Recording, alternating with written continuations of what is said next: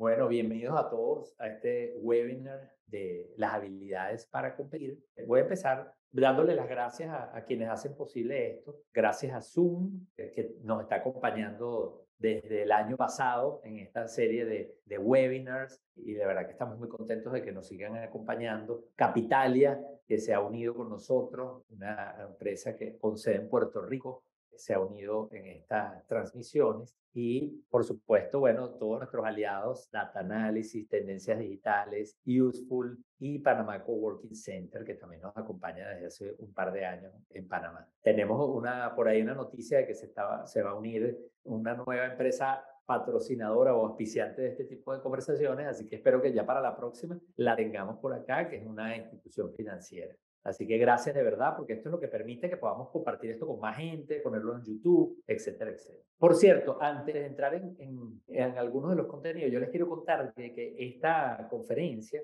surgió en la pandemia, porque cuando estalla la pandemia, bueno, voy a colocar la primera lámina que habla del contexto de los negocios, aunque ya en este momento oficialmente no estamos en pandemia, tenemos un contexto complicado. En algún momento cuando surge la pandemia, estábamos hablando de una pandemia, pero de las consecuencias inmediatas que involucraban un tema de de situación económica o de recesión, de inflación, etcétera, etcétera. esa parte sí no ha cambiado mucho, aunque la economía ha tendido a mejorar, pero definitivamente tenemos un contexto complicado. Hay algunas personas que lo definen con ese término buca, que es volátil, incierto, complejo y ambiguo. Por cierto, luego yo estuve partiendo lo que llamaba la vacuna para ese entorno buca, porque ya que estábamos en pandemia y había que vacunarse, no solamente nos íbamos a vacunar contra el COVID-19, sino contra el entorno buca. Y me gustó mucho esa, esa propuesta que hizo Steve Dennis, un experto en retail, que escribió un libro que se los recomiendo, Remarkable Retail. Está por ahora en español, pero de verdad que merece la pena leerlo. Yo tengo un resumen o publiqué un resumen en mi sitio web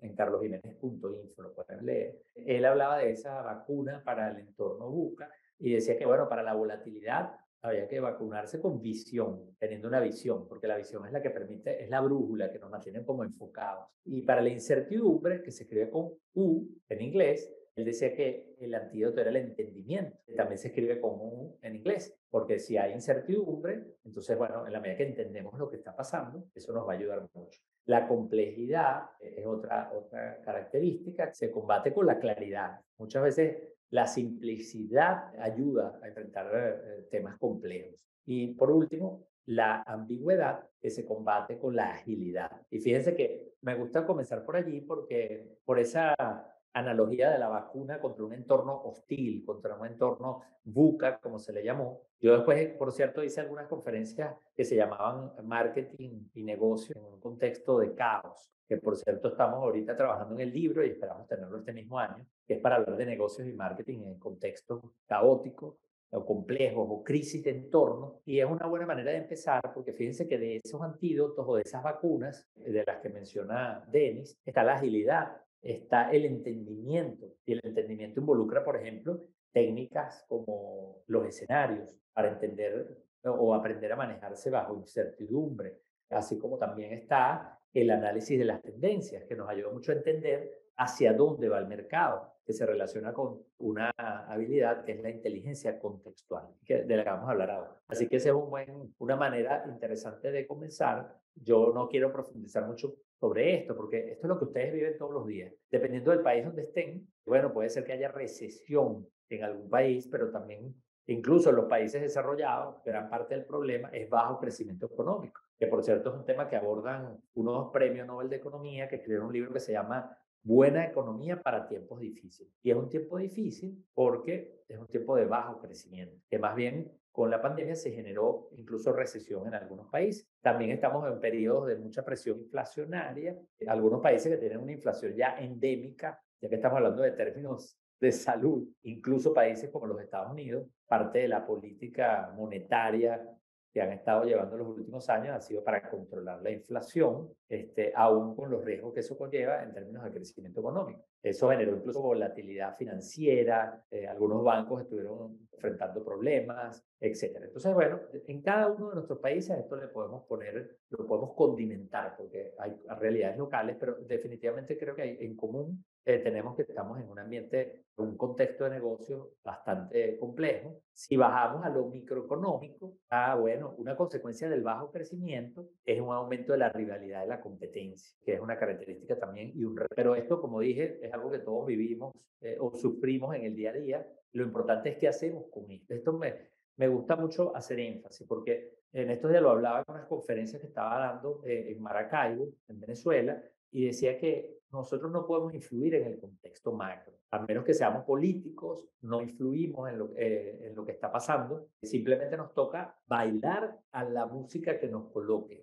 Y esta es la música que tenemos ahora, con toda la, la customización que vamos a hacer dependiendo del país donde estemos. Entonces nos están tocando una música y tenemos que aprender a bailar esa música que nos toquen y eso es básicamente en lo que consiste el desarrollo de las habilidades. Es básicamente qué habilidades realmente ahorita pueden aportar para un contexto de esta naturaleza. Y, y les digo que esto lo empecé a hacer en pandemia porque como todo el mundo, cuando empieza la pandemia, estamos con mucha incertidumbre, con mucho miedo y básicamente lo que hicimos fue en tratar de entender qué estaban haciendo las empresas y, cuáles podían ser las habilidades que pueden ayudar en esto. Por aquí estaba viendo que Gustavo, eh, muchas gracias Gustavo, que tú estás citando a Johnson. Yo lo leí, por ejemplo, en este libro de, eh, Steve Dennis. Probablemente habrá que ver si, si esto por primera vez lo dijo Dennis o Johnson, pero bueno, está bien. Es tremenda idea, es tremenda manera de ver que no nos quedemos con el buca de lo negativo, de la, de la incertidumbre, de la complejidad, de la ambigüedad, este, de la volatilidad, sino quedémonos con las cosas que podemos hacer, eh, con las habilidades que podemos desarrollar para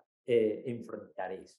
Y, es un poco lo que estábamos hablando. Así que gracias por la... Vamos a indagar un poquito más a ver quién fue el que originalmente lo dijo, pero en términos prácticos, el efecto ahora es el mismo. Es bueno, sí podemos hacer cosas con eso. Y, y sí podemos ser proactivos y no esperar que, ah, bueno, el entorno sea el mejor. Fíjense que estaba dando una charla el domingo sobre oportunidades de negocio y yo decía que la palabra oportunidad, que es la cualidad de ser oportuno y que tiene que ver con algo que pasa en el momento que tiene que pasar, básicamente lo que nos dice es que, bueno, el momento es ahora. Esto es lo que hay a efectos del, del negocio. Y podemos entonces buscar las oportunidades y trabajar con lo que hay. Y eso sí, hay que prepararse. Y para eso van a hacer algunas de estas habilidades. Fíjense que en ese momento, cuando empezamos con esto, entonces quisimos hablar con las empresas y ahí nos sale la, el año de la, de la encuesta, pero esto lo realizamos en el año 2020, 2021, porque fueron varias encuestas y, y, le preguntamos a las empresas, oye, ¿qué están haciendo o qué, qué habilidades consideran que nos va a ayudar con lo que estamos enfrentando ahora? Y fíjense que la primera fue el pensamiento estratégico, que por cierto, el pensamiento estratégico es una habilidad que, muchas fuentes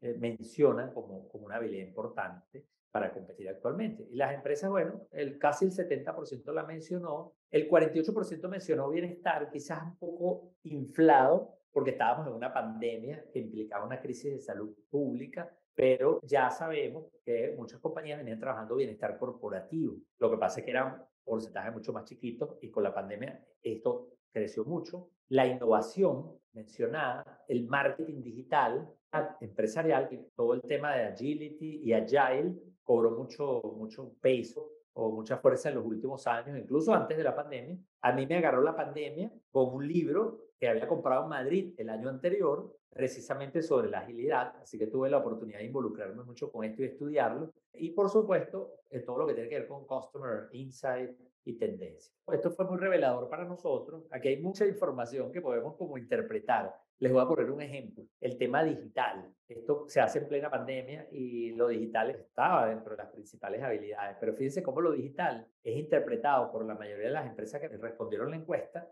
como el marketing digital. Y sabemos que lo digital tiene mucho que ver con, una cantidad de temas que involucran la transformación digital, realmente la parte, no solamente el front de cómo comunicas la marca, incluso hasta el comercio electrónico, creció muchísimo en pandemia. Según IBM, la pandemia impulsó el comercio electrónico al equivalente a cinco años, pero también todo lo que pasa back office, todos los procesos que hoy día está cobrando mucha fuerza porque en un mercado que crece poco, Muchas compañías están vendiendo, pero no están ganando dinero porque no son tan eficientes y la tecnología nos ayuda a buscar esas eficiencias. La automatización, por ejemplo.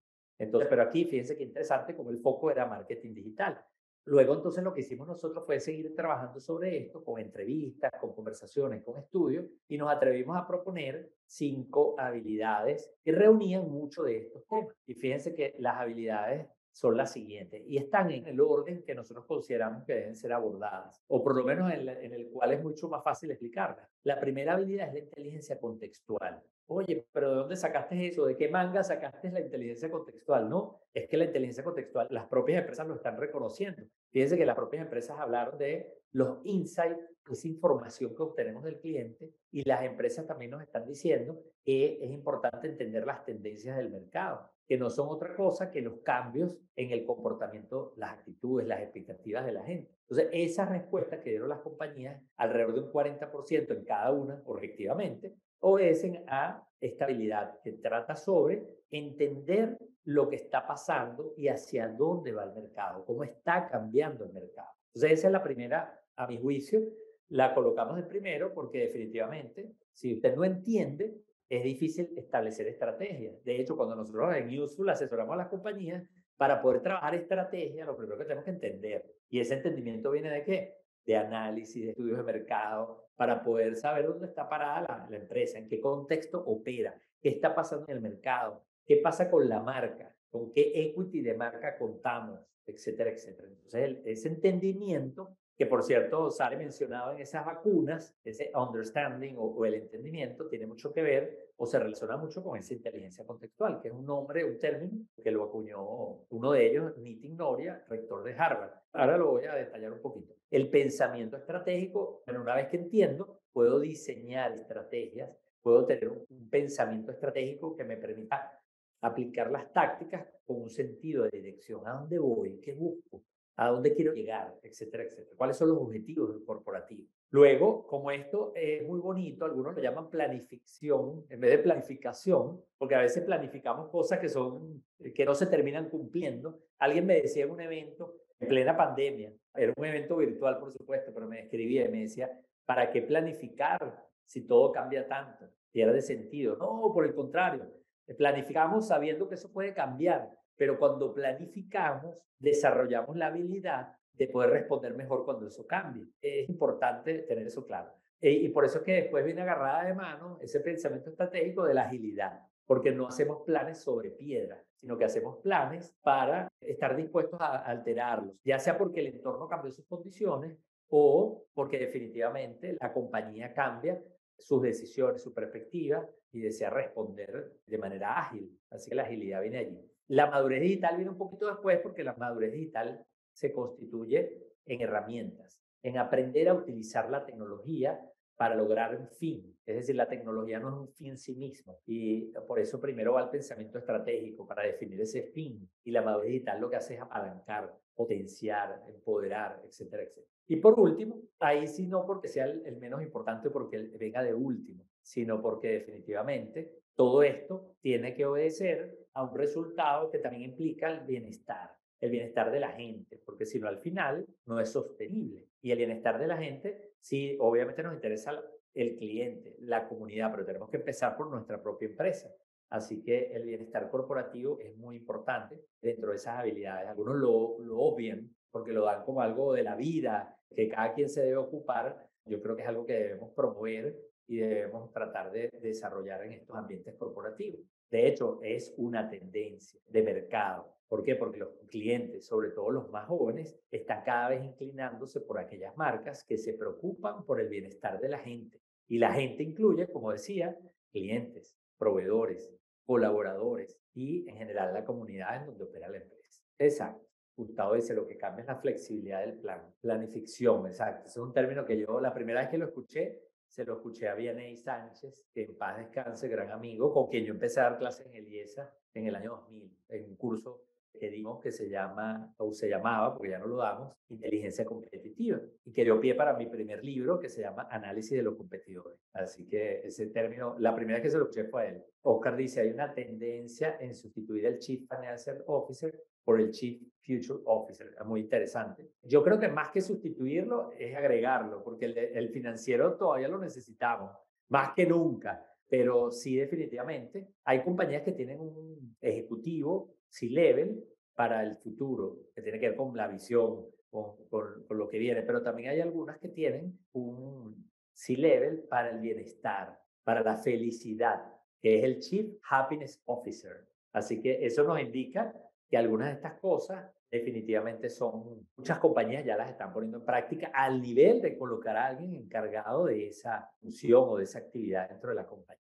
Vamos a, a detallar un poquito más de esto. Por cierto, preparando el webinar, me leí un artículo que siempre trato de leerlo cuando LinkedIn publica, o LinkedIn, como lo queramos decir, publica sus análisis sobre las habilidades o competencias duras y blandas, porque tenemos que recordar que LinkedIn es una plataforma social muy relevante que está enfocada en el tema profesional y aún así, siendo muy verticalizada en el tema profesional, está dentro de las cinco principales plataformas sociales en América Latina. Y ellos tienen muchos datos, no solamente de las solicitudes de empleo y a quienes las compañías están contratando, sino obviamente las capacidades, o mejor dicho, las competencias y habilidades de la gente. Eso que ponemos en nuestro perfil de, de LinkedIn porque sabemos hacer o porque nuestra red reconoce que nosotros sabemos hacer y nos, nos los califica. Por ejemplo, a mí me sale dentro de las primeras investigación de mercado, marketing, análisis de tendencias. Entonces, pero es porque mucha gente reconoce esa, esa competencia que yo he desarrollado con los años. Entonces, eh, me gusta mucho esos aportes de LinkedIn y hay un artículo que publicaron en febrero del 2023, hace no mucho tiempo, que está en inglés. Les voy a compartir el enlace ahora en el chat por si lo quieren leer. Y hay mucha coherencia con esto que estamos diciendo. Lo que pasa es que no necesariamente estos nombres son los mismos. Algunos sí, pero por ejemplo, una de las competencias que menciona ese artículo de LinkedIn es la de research. Ellos lo ponen en inglés porque el artículo está en inglés, que es la investigación de mercados. Bueno, la investigación de mercados está aquí, está incluido en lo que tiene que ver con la inteligencia contextual, porque para entender el contexto tenemos que entender, obviamente, o tenemos que entender al cliente, investigar el mercado. Así que les voy a compartir también ese artículo que me parece que es fascinante y quiero que ustedes lo lean, quiero que ustedes también tengan acceso a esa información que está pública, pero bueno, yo di con ella y quiero compartirlo con ustedes. Entonces aquí voy a, voy a andar un poquitito en cada una de estas relativamente rápido y vamos a empezar por la inteligencia contextual. La inteligencia contextual, aunque ya adelante un poquito, me gustaría poner un par de definiciones que me gustan mucho, que son complementarias, más que alternativas. Una de ellas es de Nitin Noria, que les cité, que es rector de Harvard Business School, que hizo un estudio para entender qué caracterizaba a los líderes exitosos de los que no tienen tanto éxito. Y él identificó que una de las características de los líderes exitosos era precisamente esto a lo que él denominó inteligencia contextual. Y es una habilidad o una competencia que poseen algunos líderes que les otorga el sentido del contexto, una comprensión de las tendencias, es decir,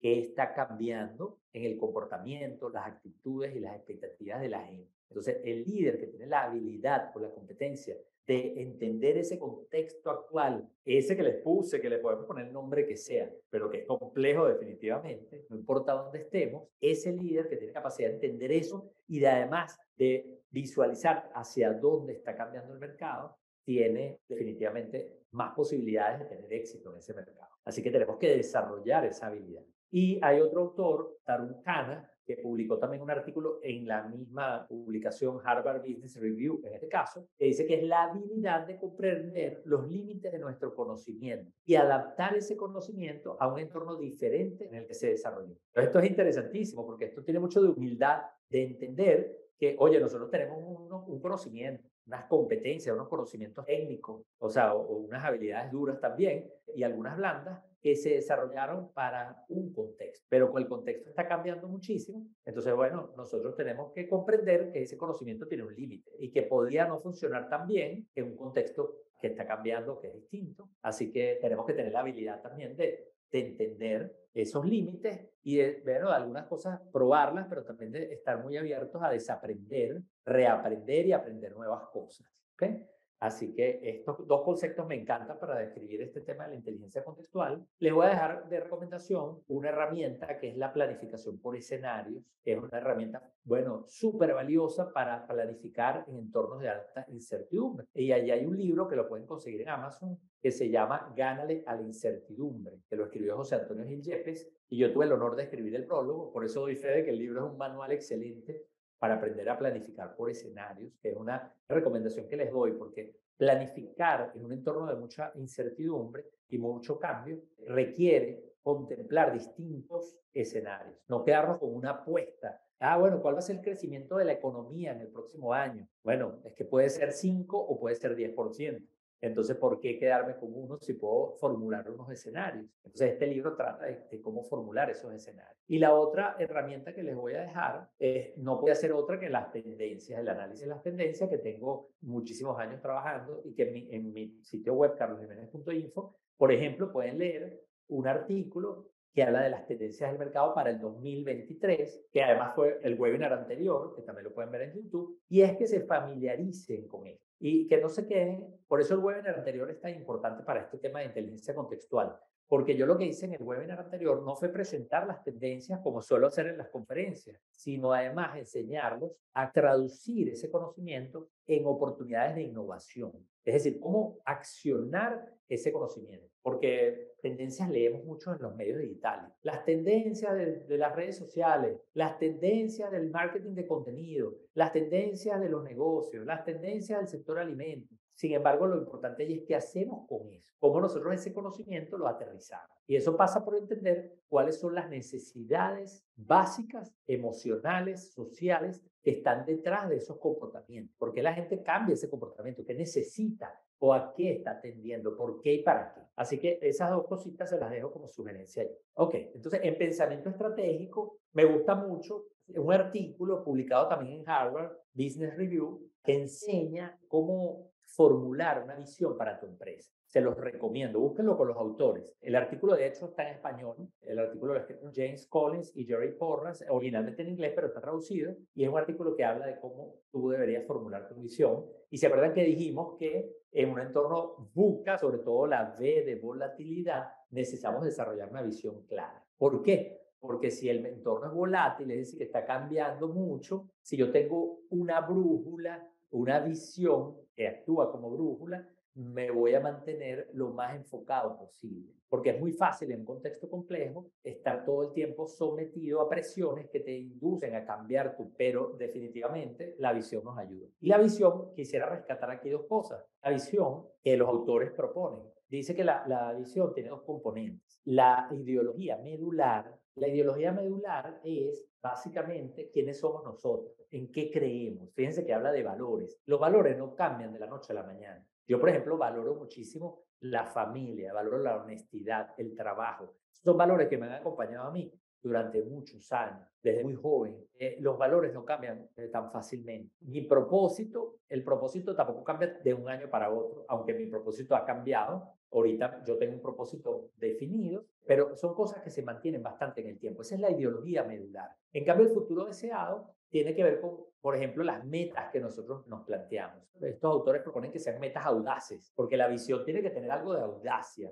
Fíjense que nosotros cuando definimos metas en la vida, hay algo de audacia. Me quiero graduar en la universidad, quiero que mi negocio crezca, quiero construir una familia. Entonces, todo eso implica audacia, o sea, implica cierto reto, porque si yo voy a poner una meta que no motiva, que no es retadora, entonces no avanzo, no llego a ningún lugar que valga la pena llegar. Por eso la meta debe ser algo de audacia y debemos describirla, tiene que tener una descripción para que sea más fácil visualizarla. Esto tiene mucho que ver con la visualización. Entonces fíjense que la ideología medular no es un destino, es como un lugar donde cuesta llegar, siempre estamos tratando de llegar allá. En cambio, el futuro deseado tiene un límite. Ah, mira, voy a llegar ahí ya, y después tendré que definir otro. La ideología medular es muy útil para unificar la compañía. Oye, no, estamos unificados alrededor de unos valores. Por ejemplo, en mi oficina tenemos los valores en la pared y surgieron de entrevistas con el personal. Entonces, eso pretende unificar la organización. En cambio, el futuro deseado es para motivar, es para, oye, ¿a dónde queremos llegar? Sobre cada una de estas habilidades podemos hablar mucho, pero yo estoy rescatando como puntos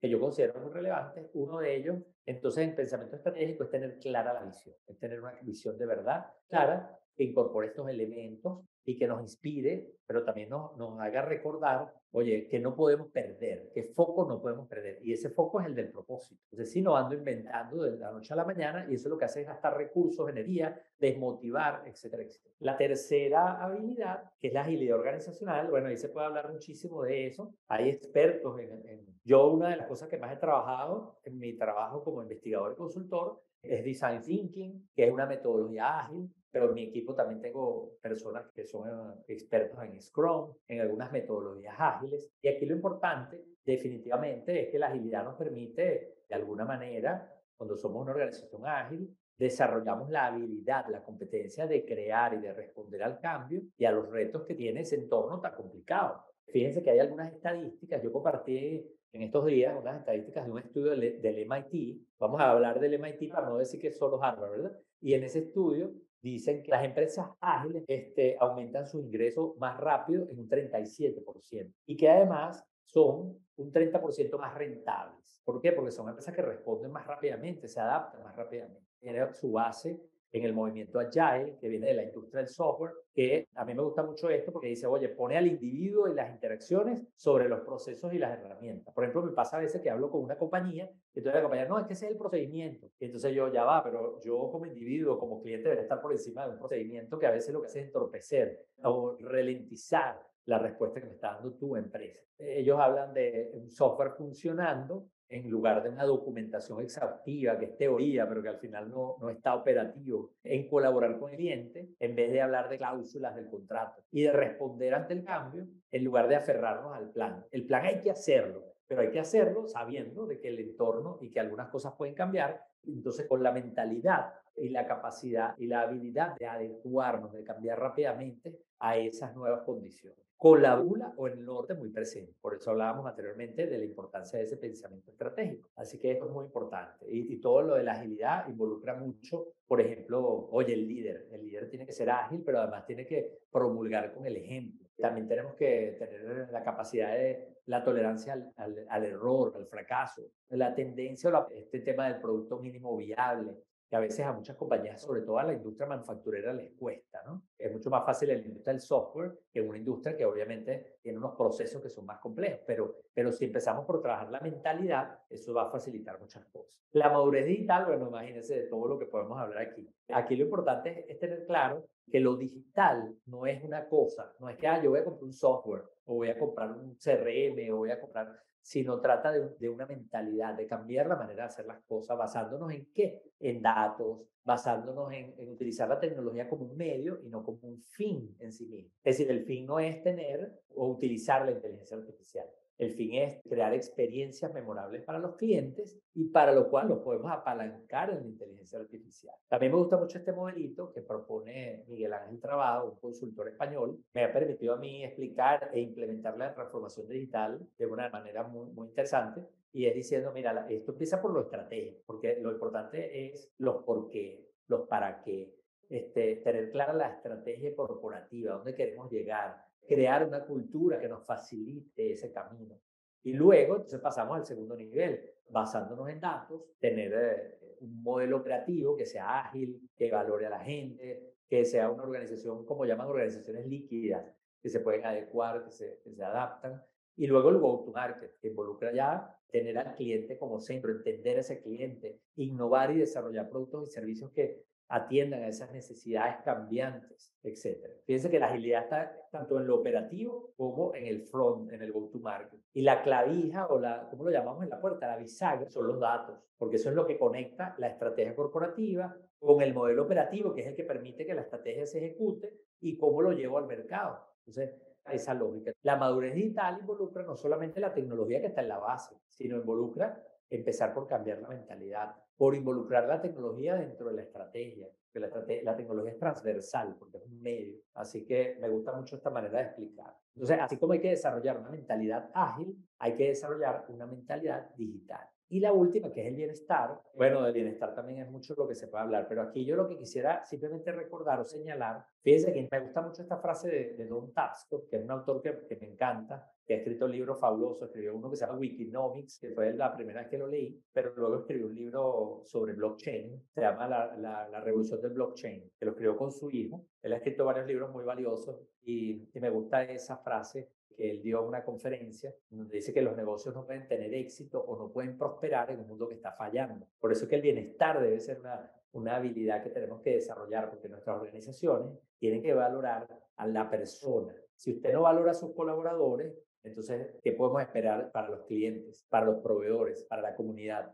Entonces, la calidad empieza por casa. Entonces, fíjense que esto lo tienen mucho más claro las generaciones más jóvenes. Cuando nosotros le preguntamos a los consumidores qué significa una marca útil, los más jóvenes dicen, la marca útil es la que apoya a su comunidad, es la que es responsable, es la que es inclusiva. O sea, los más jóvenes están poniendo al ser humano por encima de todo, de cualquier proceso, de cualquier producto, de cualquier rentabilidad. Y eso a la larga es lo más rentable que podemos hacer, es lo más orientado al negocio que podemos hacer.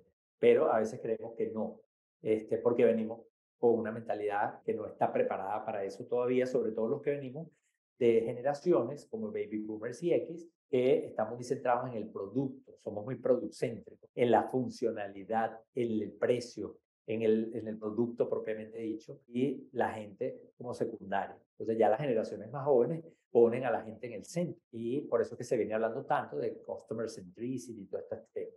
Los millennials lo que pasa es que ponen a la persona en primera persona, es decir, yo. Por eso en algún momento se les denominó la generación mi. En cambio, el Z lo coloca en el centro a la, al, al, en plural, al nosotros, no yo, sino nosotros. Entonces, eso ya es un mensaje muy poderoso, así que creo que también es una habilidad que hay que ir desarrollando. Que, por cierto, termina impactando en otras habilidades o competencias que hablan estos estudios como el que les comenté de LinkedIn, que habla, por ejemplo, de trabajo en equipo. Bueno, es que fomentar una, un bienestar dentro de la organización termina repercutiendo favorablemente en la productividad, en el trabajo en equipo, etcétera, etcétera. ¿Okay?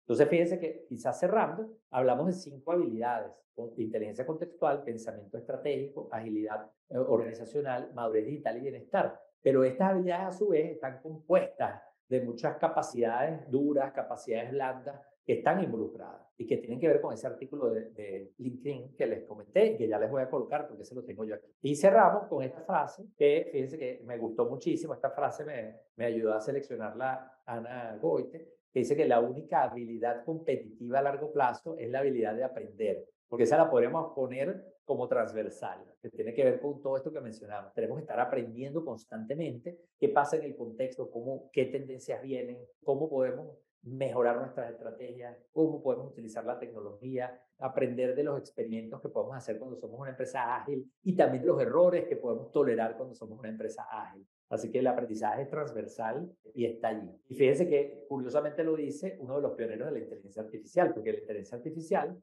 esa se está nutriendo de, de, un aprendizaje continuo de la data y de la retroalimentación que le hacemos cuando la utilizamos. Este es el artículo que les estoy recomendando de los skills o de las habilidades más demandadas en el 2023. Y fíjense que cuando vemos la lista, cuando vemos, por ejemplo, en estas habilidades, nos vamos a encontrar la gerencia, nos vamos a encontrar la comunicación, el servicio al cliente, el liderazgo, las ventas, la gerencia de proyectos, la investigación, las habilidades analíticas, el marketing, el trabajo en equipo. Muchas de estas habilidades están incluidas en esas habilidades mega o esas macro habilidades que yo comenté. Después hablan de las habilidades duras, que ya son cosas técnicas. Son competencias técnicas como, por ejemplo, desarrollo de software, SQL que tiene que ver con las bases de datos, finanzas, lenguajes de programación, Java, análisis de datos, JavaScript, cloud computing, etcétera, etcétera. Y dependiendo del área donde estemos, también hay unas habilidades que luego las pueden ver aquí para cada una de estas. Les recomiendo realmente el artículo, está muy interesante. Eh, aprendí mucho leyéndolo porque me, me orienta mucho acerca de cómo aterrizar estos temas de los que estamos hablando. Cómo aterrizarlos en cosas concretas, ya sean habilidades duras o blandas.